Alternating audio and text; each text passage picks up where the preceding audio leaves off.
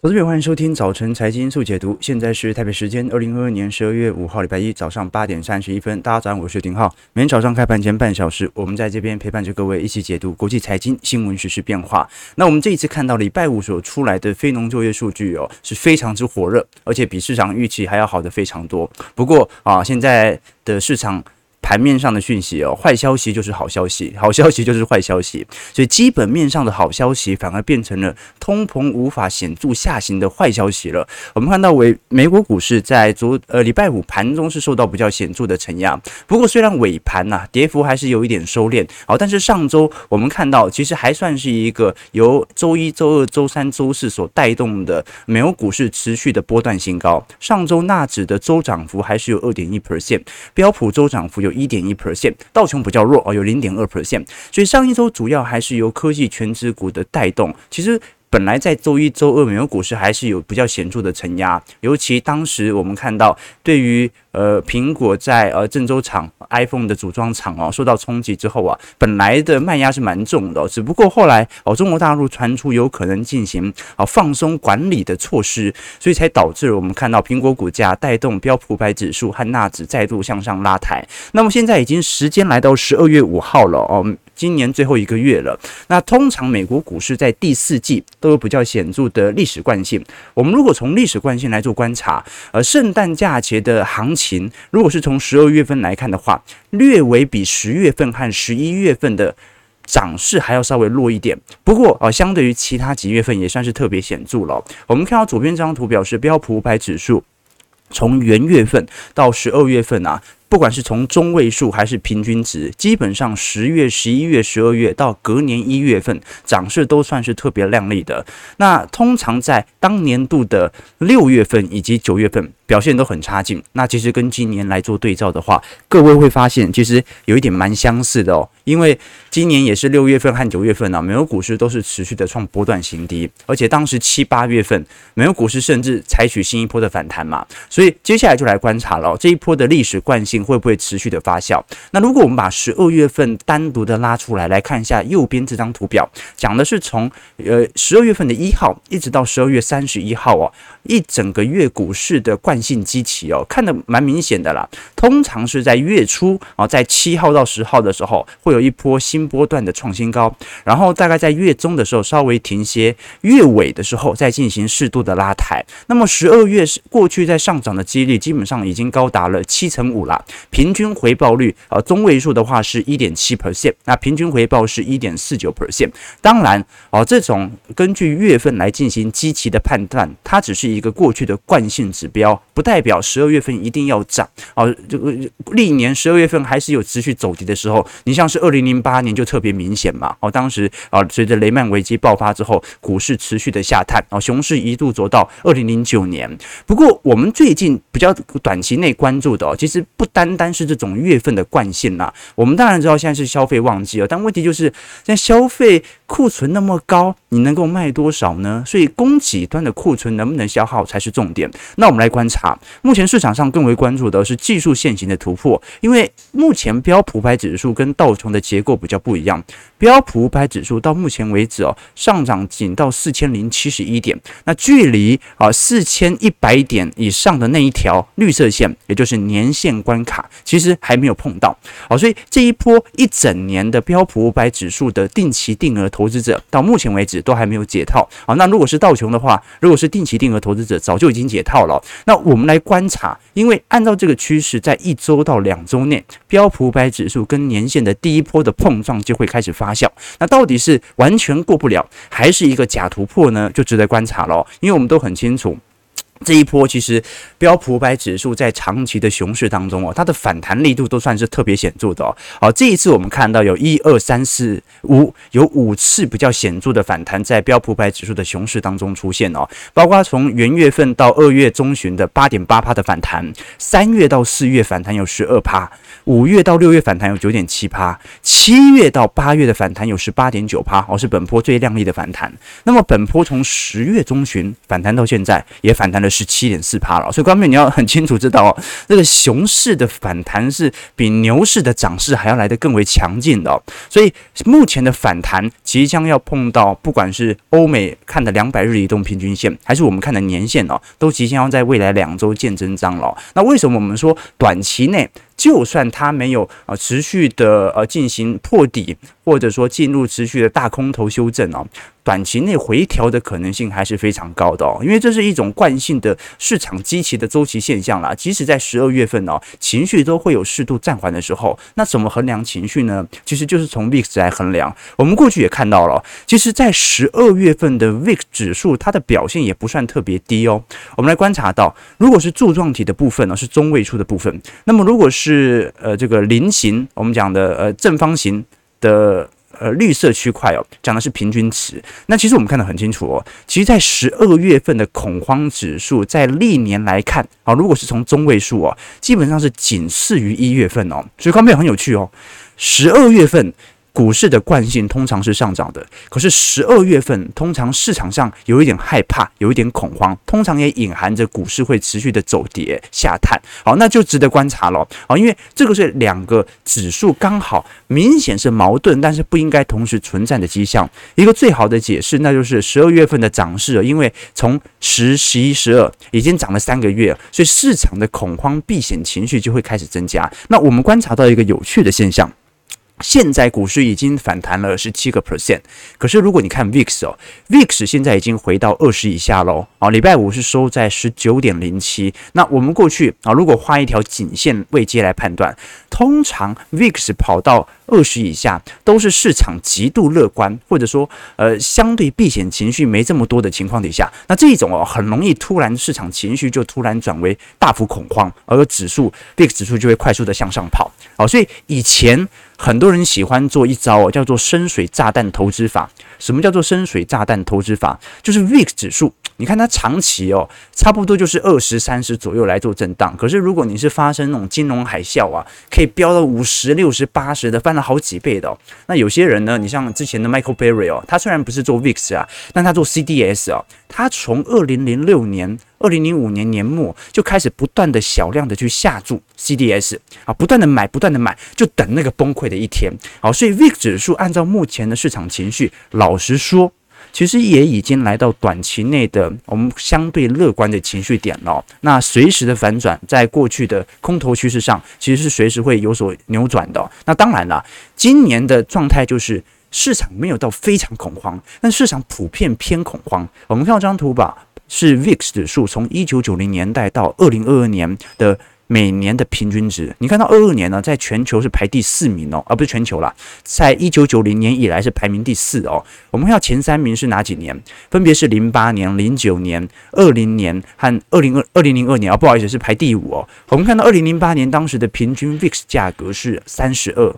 零九年是三十一，二零年是二十九。零二年是二十七，今年的平均值是二十五哦。但是今年为什么跌幅不像是零八年、零九年或者零二年？原因很简单啊，今年市场上哦，早在年初的时候，市场的避险资金就已经开始陆续的建仓，而且现金部位就开始做大幅度的调节，所以今年就变成了大家都蛮悲观的啊。可是也没有发生过大崩跌的现象啊。那过去不一样，过去是突然之间超级大悲观啊，所以呃值得来观察啦。我们看到最近不。管是美银、高盛还是大摩，都针对目前短期过高的股市啊，采取一些表态。好像美银这一波就表态非常明显了，哦，几乎是分析师代表整体美银投行对于呃投资部门的看法。哦，美银这一次认为，在二零二三年哦上半年，他更看好的是债券，而并不是股票市场。而且他也相信，很有可能在二零二三年联准会到时候会被迫降息，二零二三年不会有通膨的问题，随时经济都即将进进入。高速紧缩的风险，所以美银认为，现在当前我们看到标普五百指数的涨势哦是非常危险的啊。其实也看得很清楚啦。美银这一次呃看到每个月哦，我们大概有呃联总会现在资产负债表是九兆嘛，每个月现在大概是减少九百五十亿美元的国债和 MBS 啊抵押贷款啊，这是证券。那么这些对于市场流动性还在紧缩，还在紧缩。好，那么。短期内股市过高啊，它是属于这种月度惯性的反弹导致的。所以按照美银的角度哦，明年除非 EPS 跟今年一样，现在的点位才是可行的。但是你不管怎么看，明年的 EPS 是肯定是无法超过现在的。所以目前是呃，美银的看法很简单了，好，就是说这很明显是国际资资本的炒家，我们讲的机构。炒家尝试着做最后一次的到货啊，因为所有人都很清楚，呃，市场上在明年的经济形势不会比今年还要来得好。那你除非预料到明年的经济形势能够百分之百的完全见底反弹，才有开始做多的迹象。可是短期内的涨势又有点过高了啊。其实这些投行大部分进行呃目标价的预估哦，都是从 EPS 加上呃中位数本益比来进行推估了。好，那我们都很清楚，呃，这个明年的标普百指数的 EPS 哦。这个最悲观已经来到一百九十块了，那你乘上这个十六倍本益比，它现在可以到四千点以上吗？好，这个是投行大部分所迟疑的一些疑虑啊。不过，如果这些投行呃预料的准的话，那他也不会赔这么多了嘛。对，所以我们上一周不管是提到呃这个德意志银行，还是提到高盛，对于近期短短期内的反弹呢、啊，都有比较警讯的讯号。不过值得观察了，好，因为这一波其实不管是海外散户还是啊，我们看到台湾散户。追价意愿仍然不强啊！好不容易在礼拜五才看到多单，对不对？小台多单开始转多，但是这个多单也不是特别明显嘛。好，这一波已经涨了两千多点了。呃，大家有人买股票嘛？感觉从身边听起来好像也不是特别显著，对吧？好了，那大概大概是整个美国股市的概况。那我们接着来聊一下过去一个月啊，全球股市、全球资产的变化。我们看到在过去一个月的债市表现哦，包括美元的新兴市场债。长期信用债还是投资等级债，特别股啊，特别股也是属于债券哦，基本上涨势都有五个 percent 以上哦。涨势最亮丽的是美元新市场债。那上个月的汇市表现呢，普遍啊，新市场货币表现也非常强劲。日元升值了八点四 percent，澳元六点三，欧元五点五哦，新台币上个月升值了五趴哦，这是蛮呃短期内的大幅变动哦。人民币上涨了二点九 percent，如。卢布一点九，印度卢比是一点七。那我们看到美元指数在上个月哦，大概跌幅有五个 percent 啊，所以台币只是完全的反映这种美元指数的走跌。那如果以过去一个月的股市表现，那就有趣了。过去一个月表现啊，反而是中国港股表现最为亮丽，恒生中国企业指数涨势有两成三，呃，恒生指数涨势两成二，非半一成七，N A C I 欧洲指数十六个 percent 啊，加权指数上个月也表现不错。主要是受到十三 F 这些投行所机构呃所引起的系统单的买盘力度。那新市场亚洲指数涨势有一成五哦，所以基本上哦，除了费半表现比较强劲之外哦，基本上上礼拜都是属于亚洲市场或者属于东欧市场涨势比较有显著的拉抬。那很有趣哦，如果我们把二二年的涨势来做一个加总哦，我们就忽略主要经济体啊，直接从各国的经济体表现当中，股市表现最为亮丽的，我们看到表现最。好的，在二零二二年，我们截至到上礼拜哦，表现最好的是伊斯坦堡一百指数哦，土耳其股市啊，今年以来涨了一百七十一 percent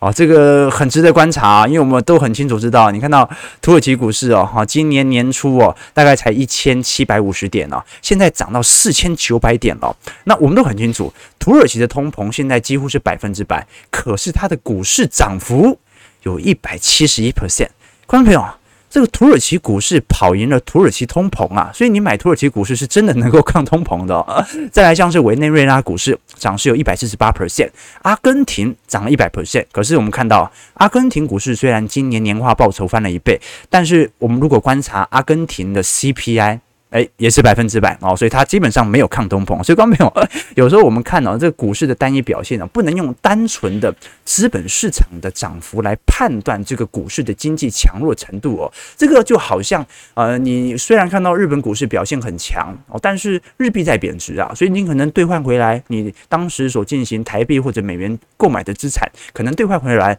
可能汇差还是把它吃掉了吗？哎，最近我不是看到这个一个 YouTube，我们小编分享给我的。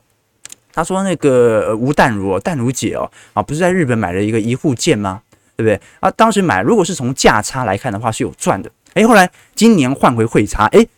哎，还赔嘞哦。所以，观众朋友，这个国际资本的流动哦，就是你不但有资本利得赚取的空间，你还有汇差赚取的空间。所以，你要必须把这两项的汇差和资本利得给调配好，才是一个正确的资产配置者。所以我们才会讲说，整个美元周期为什么我们持续在研究？因为你要在对的时间兑换美元，而且对的时间购买美股啊，择时。其实是很重要的。好，我们继续往下看哦。那其实还有其他股市的，好吧，比如说像是这个印度啦、开罗啦，啊或者印尼啦、英国英国富时一百指数啦，表现都不错。那今年跌势比较重的哦，很明显就是主要集中在一些欧亚股市啦，啊或者啊美国股市这些重要的科技权值股啊，韩国股市啦、恒生指数啦、越南指数啦，哦越南就比较例外了，因为我们都。过去跟投资朋友提过，这越南股市在二零二一年呢表现非常之亮丽啊，导致国内的投信大量的发行越南型的基金和 ETF 啊，对吧？啊，我们讲零零八八五嘛，富邦越南。呃，我们看到现在来看，越南股市是在所有新兴市场当中，在亚洲新兴市场当中表现相对来的最为差劲的哦。今年在亚洲市场当中表现最好的是印度股市，好，涨幅有五点零三 percent。再来是上证，上证涨幅有三点五 percent。不过上证因为去年跌太凶了，而日经跌了五个 percent。那么如果是我们看到的韩国综合指数哦。涨涨势有，呃，跌势有十八个 percent，台股跌了接近两成。新加坡指数我们看到，啊今年以来也开始做比较显著的修正。那么港股跌了一成九，那我们看到跌势最重的就是越南股市哦，跌了两成九啊，接近三成。好，那越南股市为什么在今年呢，反而跟去年的股市？周期周期完全脱钩呢？我们看到从线形图来看，去年的越南股市表现是非常之亮丽的哦，啊，主要还是来自于美中贸易战的移转，加上资金宽松所造成的股市推升。可是今年呢，越南股市老实说啊，它其实做了非常显著的利率上的提升，那加上了一系列啊，我们看到全球库存以及大量资金撤离新兴市场有关所造成资金的轮动效果。这个外资对于新兴市场的调节哦，它已经采取成哪一个市场赚的多。多哪一个市场它调节的就越多哦，所以台北股市你看到今年虽然这两个月开始回补，和今年一样卖很多啊，今年卖了一兆以上吧，为什么？因为今年台北股市哦，它是少数在新兴市场当中。啊，赚取这么多报酬的股票市场，你看韩国去年就开始跌了，啊，它已经卖到不知道卖什么了吗？那陆股、港股更不用说了，啊，每卖股市就继续往下跌，啊，一直触碰到它的成本价，所以最好的方式就是卖那些感觉涨势比较显著的市场，包括越南股市，啊，包括台北股市哦，啊，不过今年也很明显啦，啊，你看到这种东南亚市场的楼市哦，其实有大幅的震荡，今年一月到六月份哦，你包括胡志明市和河内的。均价哦，房屋均价涨势是两成，那如果是都会区涨势有三成五到七成的都有哦，所以越南当局有现在为了要快速的进行房价的打击，好，开始进行高强度的利率提升，收紧信贷力度哦，所以现在。这个越南史上哦，我看到当地的报道啦，是几乎是越南货币政策上史上最大的紧缩政策行为。好，那台湾的话，那就 哈哈啊，肯定不是嘛。好，那这个是全球股市的概况。接下来我们直接看一下劳动力市场，因为礼拜五最重要的数据其实是非农就业数据。我们看到这一次美国劳工部署公布十一月份的非农新增数据是二十六点三万人，而这个比预期的二十万人高非常多。平均时薪也从单月的成长幅度从十月的零点五帕上升到十一月的零点六帕，而这说明。完蛋了！而这不但工作的人变多了，薪资还上涨了啊，对吧？薪资还上涨了。那十一月份的失业率哦，跟十月份一样，保持在三点七 percent，所以失业率也没有提升哦。那这就很有意思了，就是说非农数据哦还是非常强劲哦。这也对于联总会来讲哦，他紧缩了老半天，居然没人有失业的情况，或者说就算有失业，但是就业的人数远远大于那些失业的人口，这就很有趣啊，因为我们。过去一直跟投资朋友提到这个科技业的裁员现象啊，这说明现在服务业的招工仍然非常显著。而且我们看一下上方这张白色线是美国的劳动参与率哦，居然又下滑了哦，居然又下滑了。我们讲说这种劳动参与率哦，从九月份呃相对于失业率的比值从一点八六下滑到一点七一哦，这是好事情，但是还在一个高位进行震荡。什么意思呢？就是目前如果是从职位空缺数除以失业率来看的话，是一点八六，就代表一个人哦，他有一点八六份工作可以随便选啊，接近两倍嘛。所以等于是说，目前美国的失业人口六百万人啊，美国的职位空缺数有一千万个。那有四百万份工作还是找不到人来做，好，那现在十月份到一点七一嘛，感觉有一点是下滑，但是其实还是很高啊。如果我们观察到在各大服务部门当中哦，现在持续进行招募的。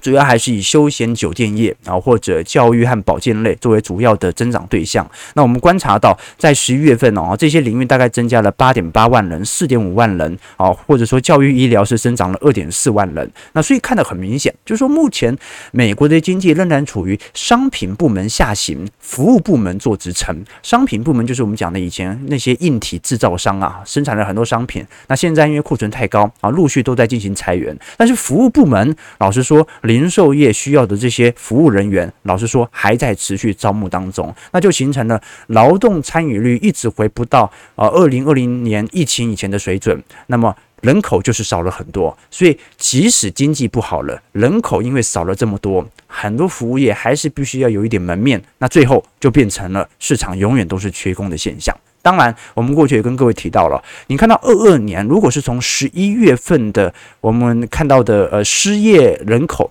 或者说，呃，我们讲的 lay off 啦，被开除的人口啊，裁员的现象啊，的确是有持续向上的一个迹象。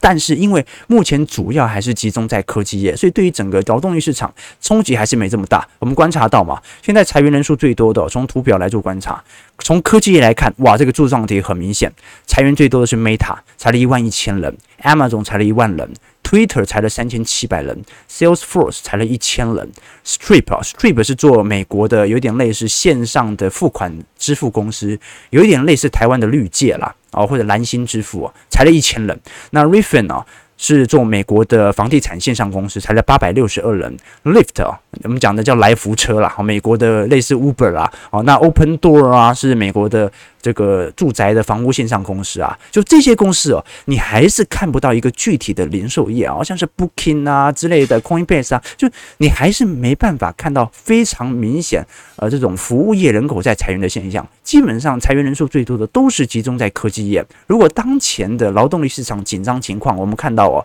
右边叫做缺就业缺口，就业缺口就是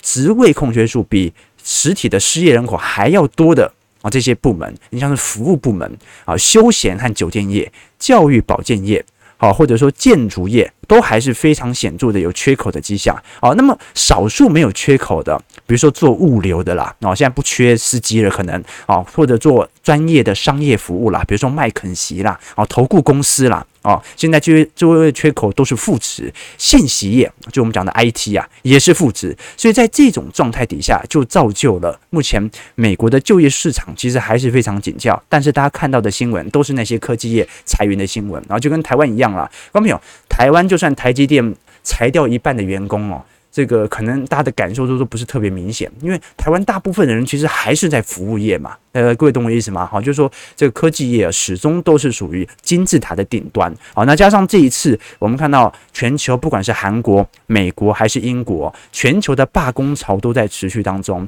韩国的卡车卡车司机，美国是铁路的罢工。不过美国的问题在上礼拜周末已经正式解决了。好，这一次，呃，美国大概有十一万人的大罢工哦。那主要还是拜登紧急进行介入哦。可是某种程度，他也调升了员工的权益，所以最终就变成你可能在短期上可以啊避免这种供应链断裂所形成的通膨危机，但长期而言啊，就是变相的进行工资水平的拉抬嘛。好，这个是从总经面的角度。好，那我们最后来看一下美国股市四大指数在礼拜五的表现，道琼上涨三十四点零点一 percent，在三千四百四呃三万四千四百二十九点。道琼就很强劲了哦，这完全突破年限，所以，呃，空头结构完全被破坏我。现在准备要挑战四月份当时的高点标普白指数下跌四点零点一二 percent，在四千零七十一点，一样快要碰到年线，到时候就见真章了。纳指下跌二十点零点一八 percent，在一万一千四百六十一点，这个纳指就真的很弱了。这上礼我们看到上礼拜顶多也就收复前两周的高点而已，所以这一波的科技全指股哦，老实说，苹果没有做显著的带动，很难进行拉抬。那费半哦，甚至都比纳指好一点，然后费半哦开始准备要挑战八月份的高点了，下跌三十三点一点一九 percent，所以两。千千七百七十一点，那台积电 ADR 在礼拜五小跌了一点四三 percent，好，今天可能会有适度的系统单卖压，好，可是我们刚才也跟投资朋友提到了，如果以两百日移动平均线来看的话，目前站上年线的加速正在快速的攀升当中哦，哦，今年最低哦，曾经仅仅只有两成的美国企业站上年线，现在是六成哦。哦，六成的企业，百分之六十的企业，目前的价位是比一年的投资成本还来得高，这就隐含着过去一年定期定额的投资者有六成的美国人口已经解套，已经解套啊，所以这个是一个比较大的问题。那其实我们刚看到的，美国的科技业还在裁员，但是这一次比较值得关注的是半导体业啊，因为半导体业过去一年，老实说了，这个赚取的获利报酬非常亮丽，费半指数也表现非常明显。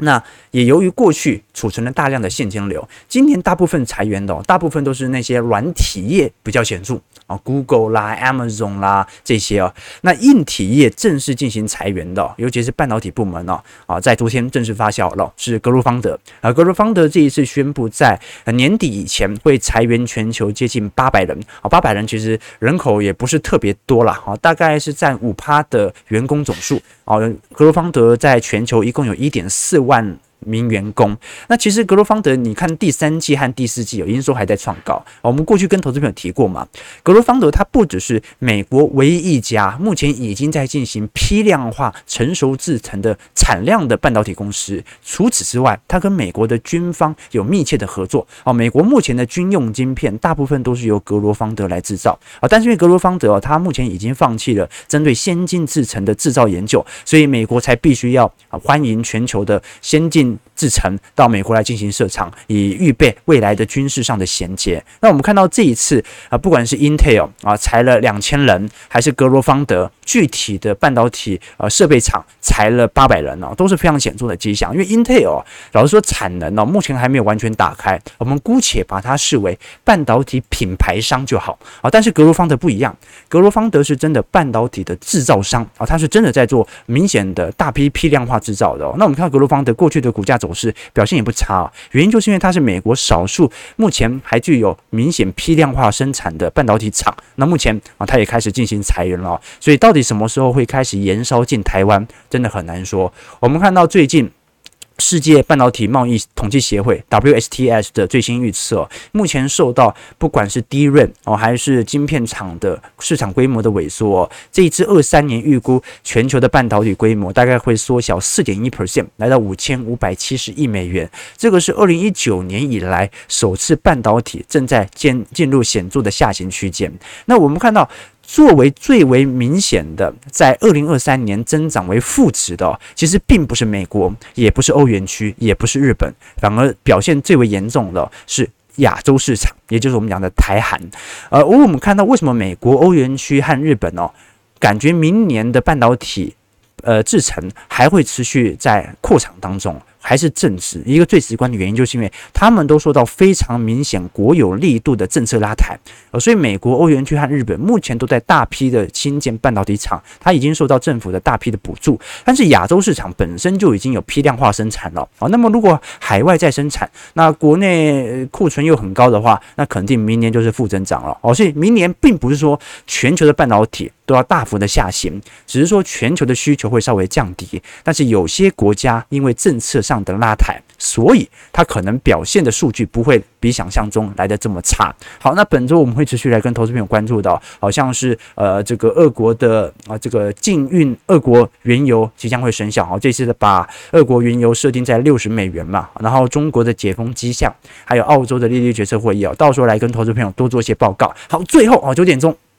我们稍微聊一下台北股市，台股在礼拜五小跌四十二点，是在一万四千九百七十点，成交值放大到两千二百三十亿。现在台北股市哦，跟标普很像，好，就是说离年线都还有一段距离，那大概在未来一两周就会见真章。不过台股这一波的乖离哦。观众也看得很清楚哦，离年线的位阶是比标普还要稍微远一点的，所以接下来能不能推动哦？根本没法看内资哈，因为内资目前老实说融资还是非常之低迷。我们看到整个亚洲市场当中哦，外资其实也就是这两个月才开始进行买超啊。那么呃，应该讲了，应该就这个月才开始做买超了。所以外资能不能持续进行拉抬，或者说美国股市能不能持续创新高，是台北股市未来能够创高的唯一原因啊。目前内资的拉动基本上不太可能。那比较值得观察的是礼拜五小台又转多了啊，不过这一波多单也不是特别多了，好，所以。值得来观察哦，这一波啊，随着市场上如果那一支的买盘意愿真的归来，那反弹可能就真的结束了